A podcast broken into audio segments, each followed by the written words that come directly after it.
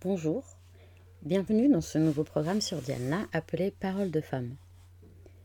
Alors comme son nom l'indique, cette rubrique a pour but de redonner la parole aux femmes, musulmanes en particulier, portant le voile ou pas.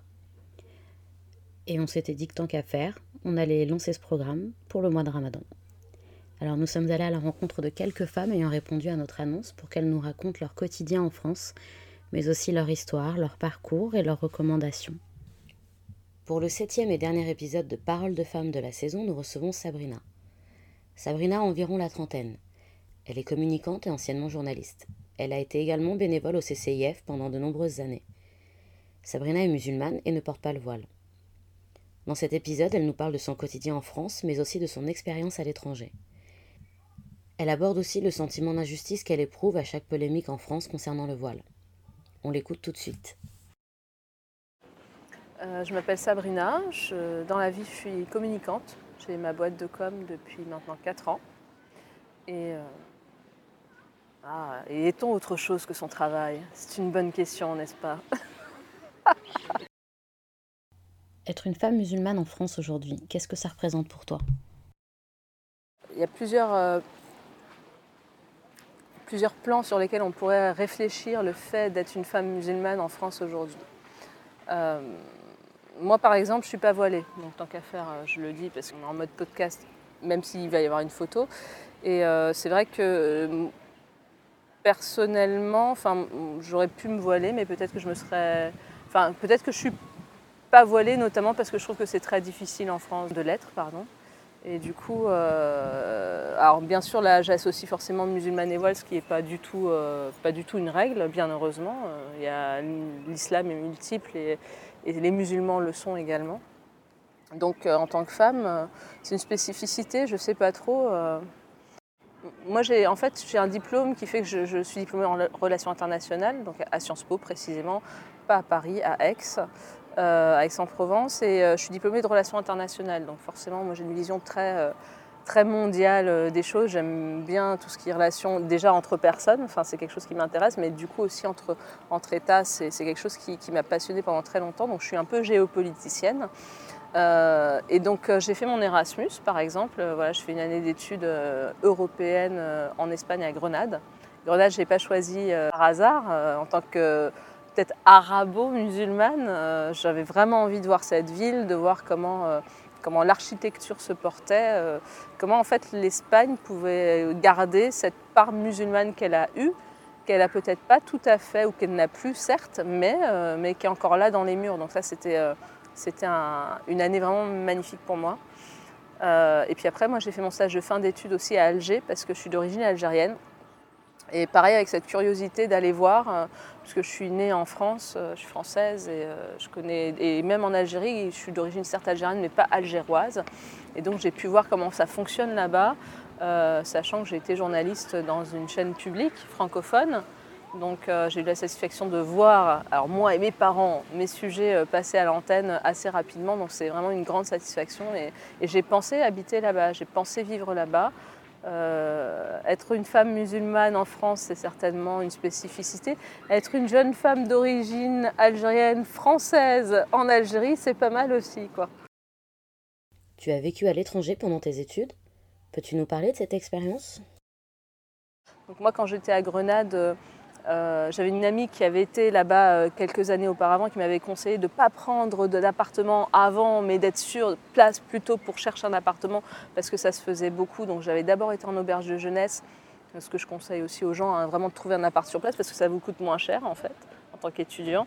Et j'ai trouvé une coloc en fait où j'avais, euh, on était quatre et, et j'ai adoré ma coloc parce qu'on était donc quatre, trois musulmanes parce qu'en fait là-bas à Grenade il y a beaucoup d'étudiants marocains, beaucoup de alors marocains et espagnols, des enclaves euh, nord-africaines, Ceuta et Melilla. Donc euh, j'ai eu euh, avec moi une berbère voilée qui était espagnole et qui, et qui revendiquait ça depuis je ne sais combien de générations, depuis je ne sais quel siècle.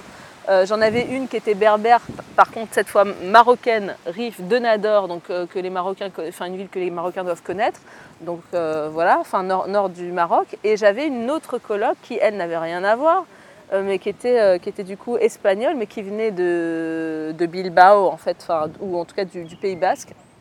Et du coup, elle vivait en même temps que moi une expérience grenadine, donc différente de son pays, parce qu'il y a des disparités entre le nord et le sud. Donc en tant que femme musulmane, en fait, été vraiment dans un cocon, mais avec cette idée que voilà, enfin, j'ai pu pratiquer, moi qui pratique. Et donc voilà, je pouvais aller au vendredi, il y avait des salles de prière, on allait régulièrement avec mes colocs. Euh, avec une de mes colocs, ma coloc pratiquante. Euh, et, voilà, et donc après en Algérie c'est encore différent parce qu'en fait ce qui est assez particulier en Algérie, donc communauté étudiante c'est particulier, hein, à Grenade, Espagne, j'ai eu vraiment l'impression de bien tomber. Franchement je me sens, je me sens bénie par cette expérience et par toutes les expériences que j'ai pu, euh, j'ai pu, j'ai pu vivre de ce type. Après sur l'Algérie c'est assez particulier parce qu'en fait bah, on connaît l'histoire de l'Algérie récente, voilà, il y a eu des choses. Et puis on est dans un pays quand même assez euh, particulier sur le plan. Enfin, on est dans des pays en, Afrique du Nord, il me semble, hein, où euh, le regard social est important. Et donc forcément, il faut être, euh, il faut être super nickel, on va dire dans la rue. Chez toi, finalement, tu fais à peu près ce que tu veux. Et encore, parce que faut savoir que moi j'étais une fille, donc seule. j'ai d'abord été. Alors moi j'ai eu plusieurs expériences en Algérie. J'ai d'abord vécu dans une famille. Donc ça c'était top, j'étais vraiment dans le cocon familial euh, qui était juste une famille de connaissances et après en fait euh, j'ai vu mon oncle et mon oncle m'a permis en fait d'avoir euh, un appartement. Donc j'étais une jeune femme, d'une jeune femme hein, seule dans un appartement à Alger avec plein de gens autour, c'était particulier. Euh, bien sûr, je faisais attention à ne pas sortir trop tard le soir, etc. etc. Et, il a pu m'arriver euh, de poser une question, euh, par exemple, alors j'étais journaliste moi à l'époque, hein. journaliste, et je sais que on était parti en reportage avec, avec une collègue qui était elle titulaire, hein. moi j'étais encore stagiaire à l'époque. Et, je me souviens avoir demandé à faire ma prière mais comme les mecs me voyaient en short, enfin, j'avais j'étais en pantacourt et tout, c'était un peu bizarre pour eux. Et en plus, j'étais une femme. Donc, tu vois, les femmes, généralement, font peut-être moins la prière dehors, je ne sais pas. Enfin, si, je pense que c'est possible. Mais l'expérience était assez particulière à Alger dans ce, de ce point de vue-là. En fait, c'est assez rigolo parce que je suis pas forcément, par exemple, typée, même si quand même, enfin, je pense qu'entre arabes, entre musulmans, on se reconnaît. entre basanés, on se reconnaît. Pardon de parler comme ça, mais euh, enfin bref, on est entre nous, n'est-ce pas? Et euh, euh, et, je sais que enfin, dernièrement, j'ai un ami qui est noir hein, euh, et il me dit Mais euh, je savais pas que tu étais, d'origine algérienne. J'aurais pas dit parce que pour moi, tu étais française. Parce qu'il m'a vu dans un endroit où il n'y avait peut-être pas beaucoup de rebeux. Et pour le coup, je dis ok, d'accord, je comprends. Donc moi, de toute façon, tu sais, il s'appelle Alassane. Alassane, si tu me mets avec des Français, enfin des Blancs, tu vas me voir métisse, blanche, un truc comme ça. Si tu me vois avec des Espagnols, des Brésiliens, tu vas me voir plutôt hispanique, plutôt plutôt sud-américaine, etc. etc. J'étais formatrice l'année dernière. Et, je enfin, et mes, mes BTS, j'avais une classe, un groupe en particulier de BTS, qui me posait la question Madame, vous êtes de quelle origine? J'aurais dit euh, Vous pensez que je suis de quelle origine? Alors j'avais de tout sauf de l'Algérie, donc c'était assez sympa. C'est bon, c'est bon, il y a du soleil, je prends. Est-ce que c'est c'est pas dû aussi à ton prénom qui est pas forcément. Ah ouais, euh, ouais, mais quand on est algérien, normalement, on sait que euh, Sabrina c'est typique algérien, et en plus moi, ça peut, on peut penser de l'extérieur que c'est espagnol. Euh, Exactement. D'ailleurs, c'est marrant. Enfin, quand j'étais au collège, j'avais plein de Sabrina à mon niveau, pas forcément dans la même classe, mais j'étais en sixième, cinquième, j'avais plein de deux, trois autres Sabrina dans le collège. C'était assez rigolo. Ouais, et en même temps, en même temps, il y a beaucoup d'Algériens qui appellent. C'est un prénom très algérien, Sabrina.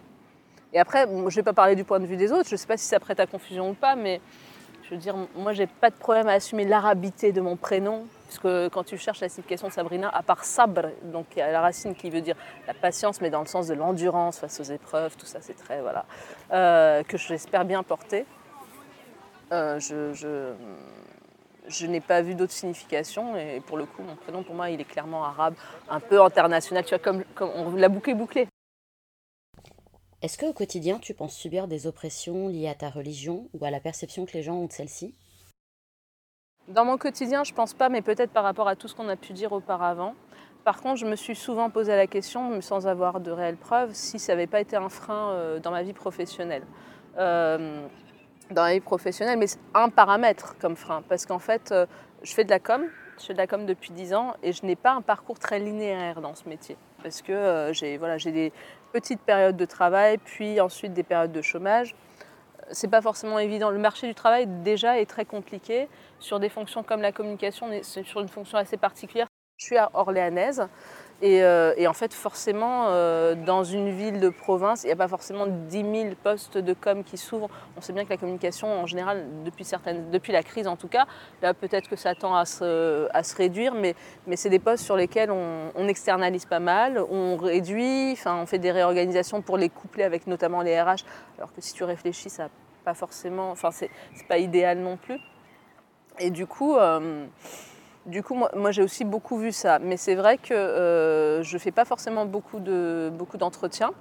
Euh, et je me pose souvent la question de refaire et refaire encore mon CV, alors qu'en fait, si je regarde bien, voilà, j'ai pu être embauchée il n'y a pas très longtemps, euh, avant, enfin, parce que je fais parfois un peu de salariat, même en ayant ma boîte, et, finalement, je suis employable et je suis compétente, tu vois. Mais ça, c'est des choses que j'espère, enfin, en tout cas, c'est des choses sur lesquelles je travaille et que je travaille à conscientiser à travers justement mon travail dans mon entreprise. Parce que j'ai créé mon entreprise un peu par dépit au départ. J'arrivais pas à trouver de travail. Tu sais, on est dans des situations parfois, et notamment euh, ces dernières années, encore une fois, euh, où, euh, où tu sais que tu as des compétences, mais tu n'arrives pas à les valider sur le marché du travail.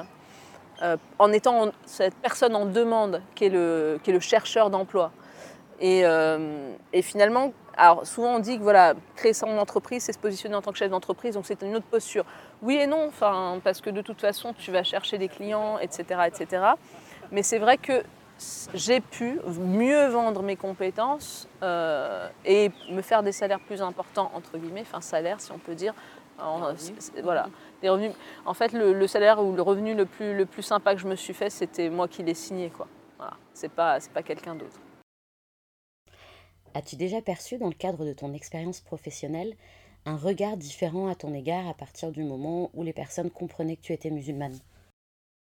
Euh, Il y a un truc me concernant, c'est que je suis quand même. Si les gens ne voient pas, c'est peut-être parce que ça se voit pas et parce que en fait, est-ce que je travaille à pas le, à pas le faire voir? Je ne sais pas. Est-ce que j'ai un joli masque, tu vois, social, tout ça? J'en sais rien. C'est pas quelque chose dont tu parles Euh, c'est- avec tes collègues? Alors c'est quelque chose dont je vais parler très facilement, mais en mode très euh, didactique et pédagogique en fait. Je veux dire donc nous on croit à ça. Moi je crois en ça, euh, voilà. Enfin mais avec cette, cette idée d'une communication très douce en fait sur, sur la religion et j'aime bien partager moi sur ma religion et pas forcément dans le cadre du travail, parce que l'air de rien, dans le cadre du travail, il faut aussi savoir se protéger, et pas seulement parce qu'on est musulman, c'est un monde qui est très particulier, le monde du travail. On entre euh, comme sur, pas un ring, mais quoique selon les entreprises et les environnements, c'est possible. Moi, mon frère me dit très clairement que, que c'est un jeu de rôle, euh, le monde du travail. Chose que j'ai du mal à faire. Moi, moi en fait, en plus d'être musulmane, parce que là, on parle du fait d'être musulmane, mais moi, je suis quelqu'un de très entier. C'est des choses parfois qui ont pu être compliquées à gérer dans le monde du travail, parce que jouer un rôle, c'est très compliqué pour moi. Quoi. Mais bon, après, voilà, c'est des choses qui s'apprennent ou pas. J'ai pas vu ce switch-là. Par contre, euh, moi, je peux voir de temps en temps un regard un peu descendant, mais d'emblée, parce qu'en fait, l'air de rien, euh, musulman ou pas, enfin, tu sais, il y a une expression euh, qui a été un peu médiatisée euh, il y a quelques années, euh, et tu vas comprendre, c'est le musulman d'apparence. Musulman d'apparence ou basané, euh, il y a un regard, en fait, c'est pas documenté, mais c'est une impression très forte. Il y a un regard un peu descendant encore du blanc, quoi, du blanc de base, pardon de le dire comme ça. Le groupe dominant me gêne, enfin, en tout cas, la population la plus représentée, qu'à un certain niveau professionnel, notamment puisqu'on passe du, professionnel, tu vois encore davantage que, le reste, euh, effectivement, a tendance à avoir ce regard descendant. C'est assez particulier quand même, parce que moi j'ai fait Sciences Po, comme je te disais, et euh, j'ai vraiment eu l'impression, euh, juste après mes études, mais après, est-ce que ça part de moi? Tu sais, ça peut, ça peut être plein d'explications. J'attache vraiment pas ça à la musulmanité, hein. mais, euh, mais j'ai vraiment eu l'impression que mes amis étaient, mes camarades de promo, on était 200, étaient mieux armés. Alors il y en a qui ont continué les études après et qui font des brillantes carrières, et franchement, c'est top. Et il y en a qui sont très rapidement rentrés dans, le monde du travail. J'ai vraiment eu cette impression de galérer, moi, après, en fait. Vraiment. À diplôme égal, de galérer. Et donc, enfin, très clairement, en fait, quand tu me poses la question de savoir si je pense que, en fait, c'est quelque chose que je n'ai jamais trop voulu euh, me dire. Parce qu'en fait, j'ai l'impression que ça ne va pas me faire avancer. C'est-à-dire qu'à un moment donné, moi, il faut que j'avance, il faut que je bouge et il faut que j'aille plus loin. Et si je commence à me dire ça, en fait, j'ai peur, moi, de m'arrêter à ça, tu vois, et de ne pas aller au-delà. Euh, parce que c'est très possible, franchement, c'est très, très possible. Euh, c'est très, très possible. Je vais te raconter une anecdote qui m'est arrivée ce week-end, mais pas à moi. C'était dans une conférence internationale. En fait, il y avait aussi des, il y a des workshops, il y avait des concours de discours. J'avais un camarade euh, qui passait un concours, qui jeûnait. Le président de concours, au moment de la remise des prix, il était troisième, donc troisième au podium, c'est top. Mais en fait, ce mec est excellent. Il y a eu plusieurs petits couacs le concernant. Franchement, c'était pas sa journée. Et en plus, on aurait pu contester les résultats du concours sur cette base-là. Enfin, ça, ce n'est que mon avis. hein. Euh, voilà, bref. En tout cas, moi, ça m'a, un peu saoulé de voir qu'il n'était pas dans les conditions optimales. Et en fait, et en fait, le, président du concours, il est le premier à qui on remet le prix parce qu'il est troisième du podium. Et donc, il lui dit, voilà, enfin... et puis, je voudrais juste dire à cette personne, ça c'est le président du concours, que euh, c'est pas grave euh, quand on jeûne, euh, je ne sais quoi, etc. Mais attends, mais, mais qu'est-ce que ça vient faire dans le concours, excuse-moi? C'est de l'anti-musulman ordinaire, le mec ne se rend pas compte, avec toute la bienveillance potentielle qu'il peut avoir, mais personnellement pour moi c'est pas de la bienveillance. Il y a un regard voilà, très clairement paternaliste et descendant sur la personne, moi qui me gêne, mais qui me choque aussi. C'est très choquant, on en vient encore à entendre ce genre de choses. Et puis avec tout sourire, quoi. Et ça fait qu'en fait, en plus, il lui a fait un traitement particulier, quand aux autres, il n'a pas dit ce genre de choses. Pourquoi tu ouvres ta bouche là-dessus? Pour moi, c'est scandaleux. Et on était d'ailleurs plusieurs, pas que des musulmans, hein, il y en a plusieurs, parce qu'à un moment donné, on a dit oui, il est jeune, etc. On entendait il, est jeune. Donc, mais même l'un ou l'autre, tu vois, il y a ce côté vraiment regard euh, de, de bas vers le haut, la pyramidale, moi qui m'exècre euh, au plus haut point. Mais ouais, du coup, ça m'a saoulé, quoi. Ça m'a saoulé. Et donc après, moi en direct, je n'ai pas forcément vu des choses me, con- me concernant. Mais j'ai pu voir des comportements, tu sais. Après, je ne sais pas si la personne, c'est au fait que je sois musulmane ou que je sois autre chose. Mais dernièrement, j'ai fait une prestation. Je sais que la secrétaire, euh, je l'appelle. Elle dit euh, telle boîte, bonjour. Et puis tout d'un coup, je dis, bon, bah, c'est Sabrina. Elle me fait, ah oui, etc. Et puis elle commence à. Le ton change du tout au tout. Alors, elle s'énervait pas. Je l'ai fait un peu forcer, là. Mais il y avait un côté, tout d'un coup, là, par tu me parlais de changement de switch. Là, j'ai senti. Mais il y a plusieurs choses que, que, que les gens qui nous écoutent doivent voir. C'est que moi, j'attache ça aussi beaucoup à l'idée que je suis une femme. Il y a quand même un truc quand on est une femme, parce que tu parlais de femme musulmane, alors là nous on cumule. Et puis moi en plus je fais plus jeune que mon âge. C'est-à-dire que quand on me voit, on ne me donne pas la trentaine. Enfin moi je dis la trentaine, mais vous savez pas combien. Mais c'est vrai que c'est chaud parce qu'en fait tu n'es de toute façon pas considéré ou sous-considéré. On va dire pas mal considéré, sous-considéré du fait bah, de l'apparence que tu as. Mais ça c'est un truc que je vais, je vais te dire aussi. En fait on vit dans une société qui est comme ça. Elle est comme ça notre société. Euh, comment te dire que quand par exemple j'ai fait de la formation auprès de BTS, il y a aussi euh, le volet communication, technique, etc. Et, je leur parle en fait. Donc il y a bien sûr, enfin, ce qu'on entend et notamment dans le discours, c'est rigolo. Tu sais que, alors je sais plus le pourcentage, mais, mais c'est très peu du verbal qu'on prend en compte dans ton discours. C'est tes modulations de voix. Là, vous entendez que ma voix, mais il y a aussi la gestuelle, il y a tout le reste en fait. Et avant même cela, avant même que tu aies ouvert la bouche, on te jauge, je ne vais pas dire on te juge, par l'apparence. C'est ce fameux effet de halo. Tu l'as ou tu l'as pas. Et donc, euh, on va. euh, ouais, des trucs qui sont d'ordre énergétique. On va avoir envie d'aller vers toi ou pas, ou on va te considérer d'une certaine manière ou pas en fonction de son- sa propre histoire.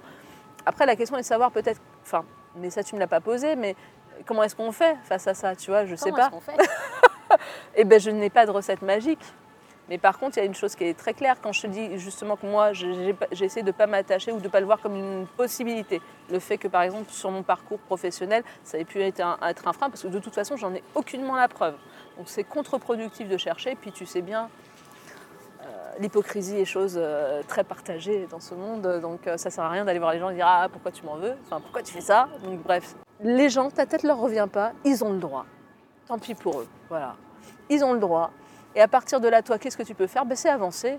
Voilà, quelqu'un te met un- une balayette, bah, tu trébuches, mais tu avances, tu passes à, l'obstacle suivant. Ou alors peut-être qu'il n'y a pas d'obstacle, tu vois. Donc, mais en, tout cas, tu as grandi ta zone de confort. L'idée, c'est de ne pas rester, euh, rester là-dessus parce qu'en fait, euh, et moi je suis beaucoup là-dessus pourtant, hein, tu vois, j'ai beau te le dire, il faut avancer et tout, mais moi je suis genre, moi je, je fonctionne par traumatisme, c'est horrible. Tu me tapes, je pleure et je, je pleure sur place, je reste des années comme ça, ça va pas et tout. Il y a des filles qui auraient sûrement des, choses à te dire là-dessus. Je pense à des gens comme Amandine Gay, qui est excellente, euh, des choses comme ça. Mais euh, moi, je réfléchis beaucoup. Et après, euh, moi, comment je fais? Ben, Moi, comme je te dis, je, passe à l'étape suivante.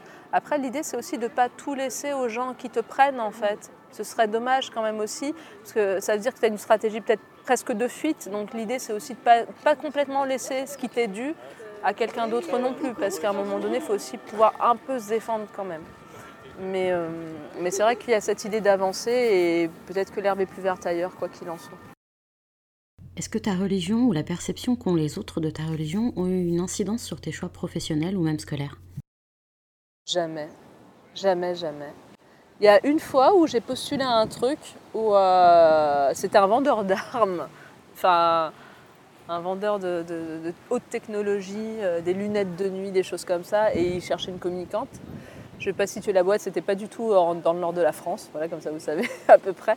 Mais, euh, et je m'étais dit non, c'est de la com. Voilà, après, euh, et, moi, enfin, je suis pas voilée, donc j'ai peut-être moins ce problème. Par, exemple, j'ai moins ce problème-là.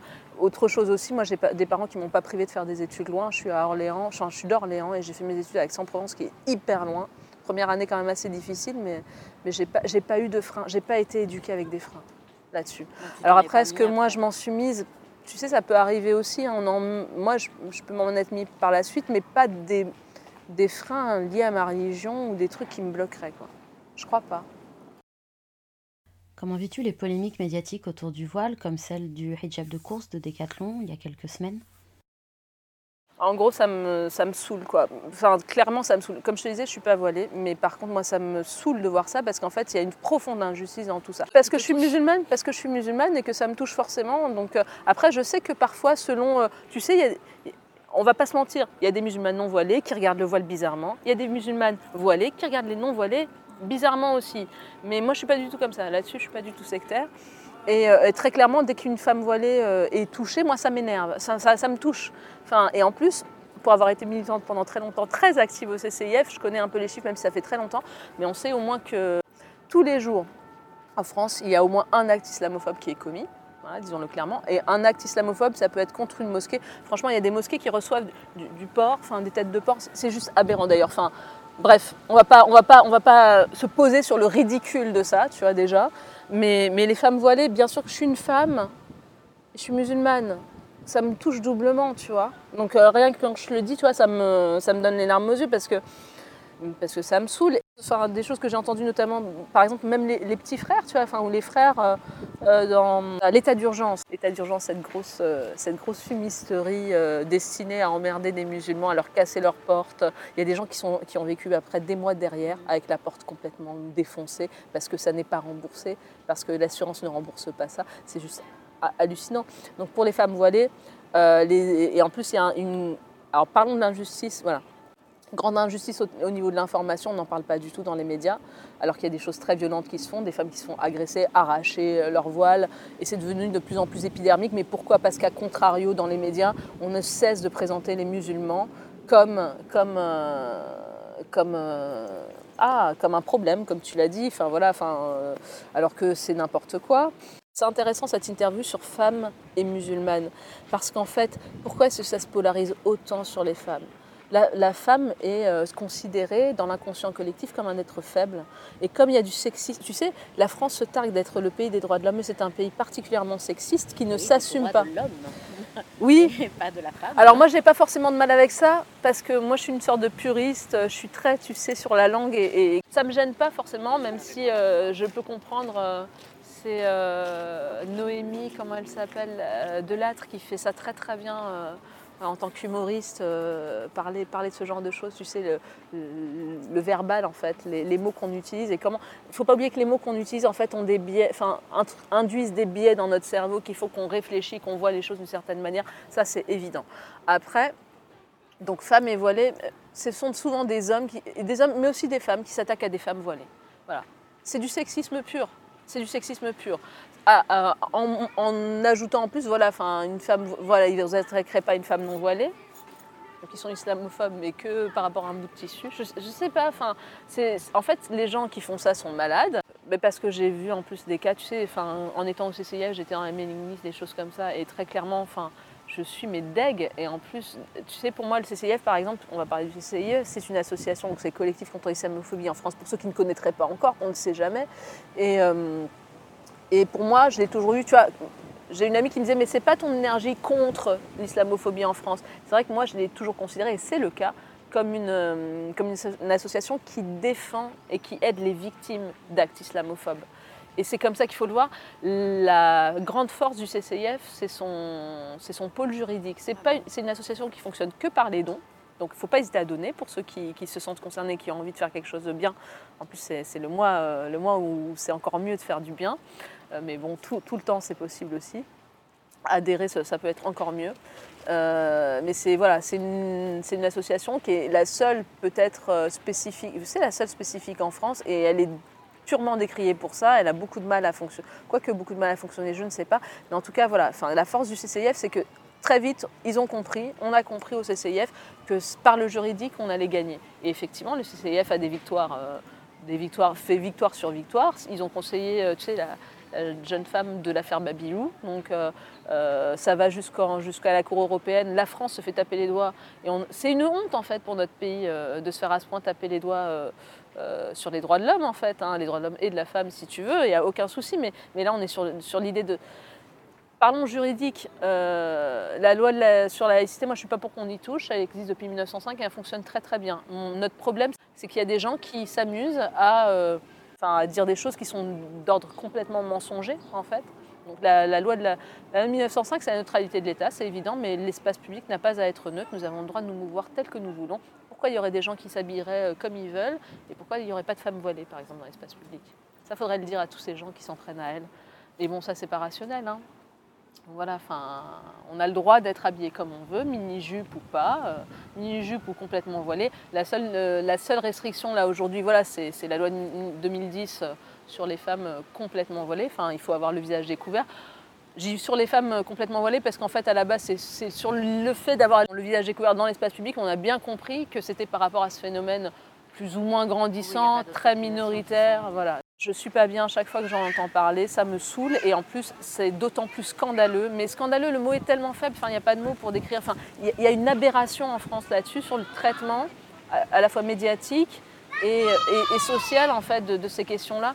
Et je parlais de Noémie Delattre tout à l'heure, j'ai beaucoup aimé une de, ses, une de ses déclarations récemment. Elle en fait une vidéo sur sa page Facebook, vous pouvez la voir, où elle dit Je suis contre le voile, je suis pour le droit de le porter. Bah ouais, parce que quand, t'es- quand tu t'amuses à regarder une femme et à lui dire Ah, mais pourquoi tu as un voile Et attends, je vais te l'arracher.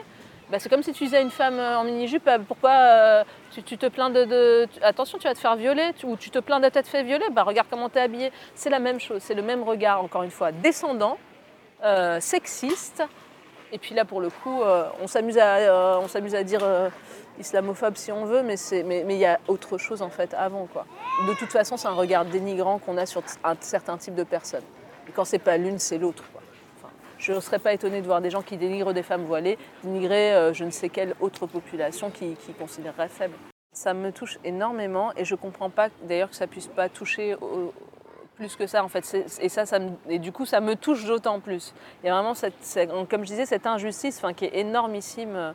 Euh, et même en disant ça, tu vois, enfin, peut-être que moi, moi-même, euh, j'espère ne pas avoir ce regard descendant, mais je, peux au moins me positionner en tant que femme musulmane.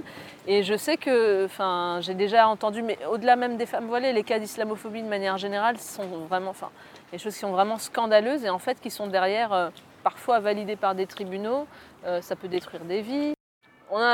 Pu voir ce même, tu sais, sur les réseaux sociaux. Quand j'étais petit, il n'y avait pas de blanc, de machin, de trucs, de juifs, de musulmans. Maintenant, voilà. Enfin, ben, effectivement, quand on était plus jeune, peut-être dans une, dans une période où il n'y avait peut-être pas de crise d'ailleurs, tiens, c'est intéressant, euh, ben, peut-être que tout le monde se parlait, c'était pas un problème.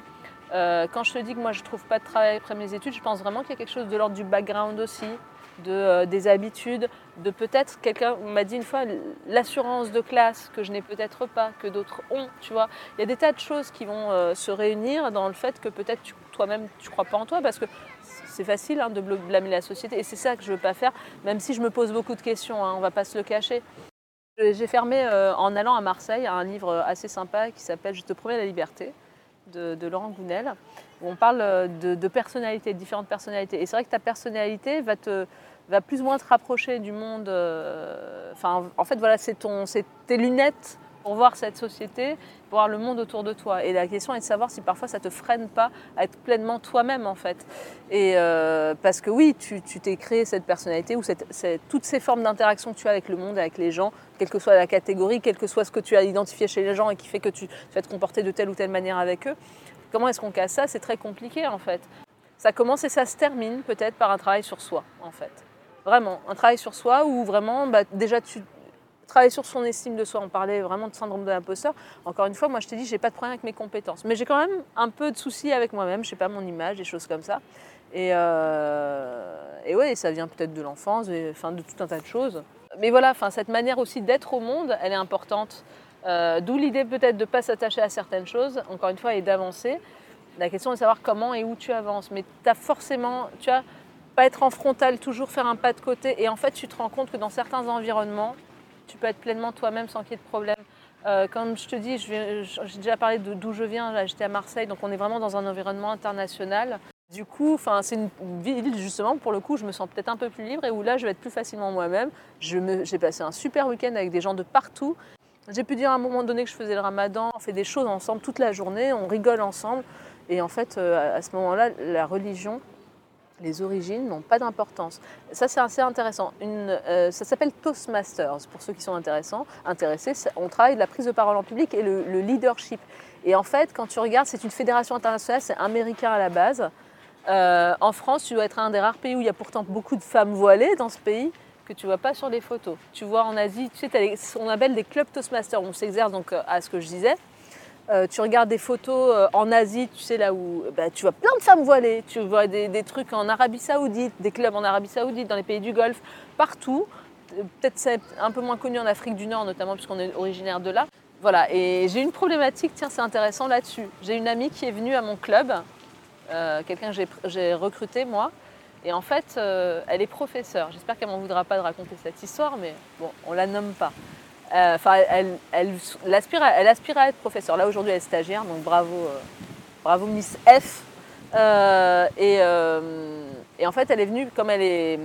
Quand elle, était dans, le cadre, dans son cadre étudiante, elle ne mettait pas son voile en fait. À la base, elle était voilée, étudiante voilée, puis au bout d'un moment, elle l'a enlevée parce qu'elle savait qu'elle se destinait à la fonction publique. effectivement, comme on le sait, dans la fonction publique, neutralité de l'État, loi de 1905, tu ne peux pas porter de signe religieux et le voile, bien sûr, en est un. Donc euh, elle a commencé à l'enlever notamment pour aller aux études et puis après chez elle elle le met. Donc c'est une situation un peu hybride, un peu presque de transition si jamais elle décide de complètement l'enlever. On est bien d'accord. Mais ça c'est son histoire et ça lui appartient. Euh, il s'est passé que au début, la première fois qu'elle est venue, elle n'avait pas le voile. Euh, oui, elle n'avait pas le voile dans ce club. Et en fait, elle a pu venir une fois, deux fois comme ça. Et en fait, voyant qu'elle était plus à l'aise, se sentant plus à l'aise, une troisième, une quatrième fois, elle a commencé à venir avec son voile. Et j'ai eu la remarque, parce que c'était mon ami, euh, mais pourquoi, mais comment, etc. Et alors là, on te sort les histoires. On te sort les histoires de oui, moi je suis partie à Abu Dhabi, ils m'ont obligé à mettre le voile. Et puis tu as des gens qui pleurent comme ça. Et dans ces cas-là, tu es très bienveillant. Tu dis, écoute, ce que tu as ressenti à Abu Dhabi, ailleurs, hein, c'est ton droit, c'est légitime, c'est ton histoire. Par contre, cette demoiselle, elle n'a rien à voir avec ça. Ils sont pas allés lui parler à elle. Non. Non, et puis on n'est pas parti, on n'a pas parlé même tout de suite. On va parler à la fin de l'année, dans une réunion complètement informelle. On est toutes les deux, on parle de l'année prochaine. Et, euh, et mais entre-temps, cette jeune fille s'est peut-être sentie mal à l'aise euh, vis-à-vis de cette personne qui, bizarrement, euh, que bizarrement, elle avait choisi parce qu'elle l'admirait, elle l'appréciait comme marraine.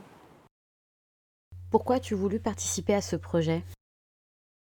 Ah, alors deux choses, parce que je trouve le projet intéressant. J'ai hâte d'écouter les autres. Euh, autre chose aussi, je pense qu'il y a, y a plein de profils complexes euh, qu'on n'entend pas souvent et je pense que le mien est complexe. Je suis pas, enfin tu vois, c'est pas blanc ou noir. Il n'y a pas des musulmanes voilées, des musulmanes pas voilées et rien entre les deux. Euh, il n'y a pas, enfin tu vois, je veux dire, on est, on est, l'islam encore une fois est multiple et en fait on a une très belle religion, une religion qui te dit mais nulle, nulle obligation en religion et après ta religion finalement, j'allais presque dire tu l'as fait à ta sauce, mais, mais oui, il y a autant d'islam que de religion, ça c'est quelque chose auquel je crois profondément, c'est vraiment ma conviction. Et je pense qu'on entend, on nous voit trop sur des choses vraiment très simples, voire simplistes. Et j'ai envie qu'on entende un peu peut-être une complexité qui est la mienne, mais qui est celle de plein d'autres gens, en fait. Et donc ça, ça m'a intéressée. Bah, D'autant peut-être que j'espère avoir un parcours... euh, Ouais, enfin... Moi, je suis assez tranquille sur ce que je pense, en fait. Et je suis assez... euh, Enfin, je peux... Et j'ai pas de mal à évoluer encore, même à réfléchir. Donc, euh, donc j'aime l'idée de discuter et puis de, ouais, de, de- donner un point de vue, encore une fois, complexe. Quelles sont tes recommandations de femmes musulmanes inspirantes? Rokhaya Diallo, je sais pas si elle est vraiment musulmane à fond, mais je la trouve génialissime. Euh, J'adore. Je la trouve excellente. Et même son dernier livre, là, c'est un truc de fou. C'est-à-dire qu'au départ, tu pourrais dire Oh, c'est quoi ce truc? Hein, On peut. euh, rappelle-moi le titre. Ne reste pas à ta Ne place. reste pas à ta place. C'est-à-dire que tu peux dire Mais c'est une sorte de, de coup de pied dans la fourmilière. Mais certains vont dire Mais pour qui elle se prend? Et ça, je pense qu'elle en a largement l'habitude. Mais j'adore, j'adore. Elle est excellentissime. Après, des femmes musulmanes peut-être pas visibles. Moi, je vais en citer une parce que je trouve que. hum, Et vous la connaissez peut-être pas, enfin, je sais pas si toi tu la connais, mais qui est pas visible du tout, du tout, mais qui a travaillé au CCIF et qui a vraiment donné au CCIF, enfin, et qui a sans doute fait du CCIF ce qu'il est maintenant en grande partie, qui n'est pas forcément visible parce que celui qu'on voit, ça a souvent été Marwan Mohamed, qui est excellentissime par ailleurs. C'est euh, Lila Sharef, qui est une femme adorable une femme adorable. D'ailleurs, je l'embrasse si elle m'entend parce que je l'aime vraiment beaucoup et je, lui enverrai ça. Et, euh, et elle est géniale, ancienne avocate voilée, très compétente et qui a sans doute été ouais, la, la- la- la source de beaucoup de bonnes choses, euh, du coup, pas seulement au CCIF, parce qu'à travers le CCIF, dans la défense des, des- des personnes et notamment des femmes euh, victimes d'islamophobie. Ça, c'est très important, avec des grandes victoires. Hashtag Burkini. Euh, après, euh, une femme musulmane euh, autre, ce serait bien que j'en trouve une troisième, je trouverais ça sympa, parce qu'en fait, le problème des femmes musulmanes éventuellement inspirantes, enfin, en tout cas, il n'y a pas assez de personnalités publiques musulmanes, mais même chez les hommes, en fait, visibles, dont on pourrait s'inspirer en France. Notre paysage français est pauvre en ça, mais parce qu'en fait, ceux qui montent, ce ne sont pas forcément, entre guillemets, les plus musulmans. Euh, c'est peut-être, enfin, c'est souvent même des gens qui assument clairement le fait de plus, plus l'être ou de ne pas l'être et de pas du tout. euh, Enfin voilà, et parfois même de taper sur l'islam et les musulmans. Donc ça, c'est un peu, c'est un peu triste, quoi. Donc il faudrait qu'on en ait Ça, on beaucoup on plus. parlera pas d'eux. Non, on parlera pas d'eux.